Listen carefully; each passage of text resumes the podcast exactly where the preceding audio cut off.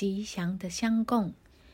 供养食物或其他用品给真武者以其他了悟的追随者，都被认为是很大的荣耀，而且是累积善业及好运的极佳方法。毗婆尸佛是远古时代的一位证悟者，在此衔接将有千佛出世。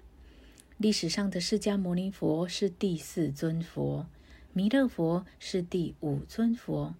是我们现在等待着他出世的佛，因揭陀阿罗汉或称为正悟的长者，是十六罗汉之一。在公元前四八六年，释迦牟尼佛入涅盘之后，仍继续保存及阐扬佛陀的法教。几节以前，有一个名叫牛美的有钱施主，表示要供养毗婆尸佛三个月。随后不久，当地的国王也提出了同样的供养。毗婆尸佛感谢国王的心意，但他告诉国王：“谢谢您的好意，不过我的饮食牛美已经提供了，你可以去供养其他尊贵的人。”国王十分恼怒，对大臣们说。自己是国王，可连供养一位开悟者都做不到。有位奸诈的大臣想出了一个计谋。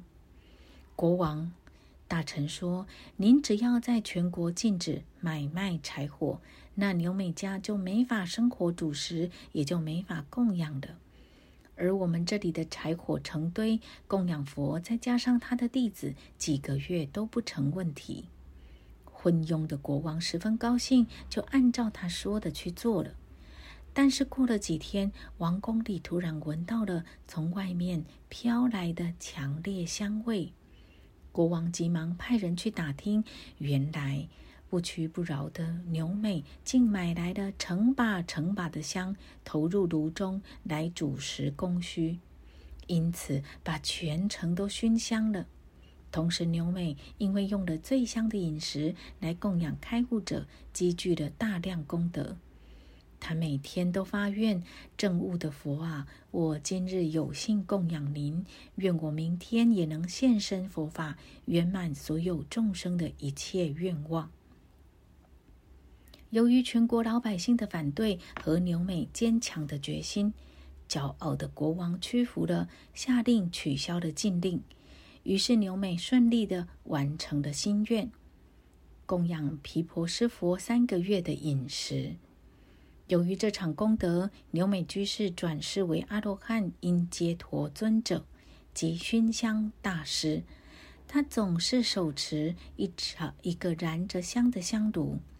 不论是谁看到香烟、摸到香炉、闻到香味，或仅仅是听到有关这熏香的传闻，都能感受到自律的德心，获得加持，远离疾病，毫不费力地登上解脱束缚的正道。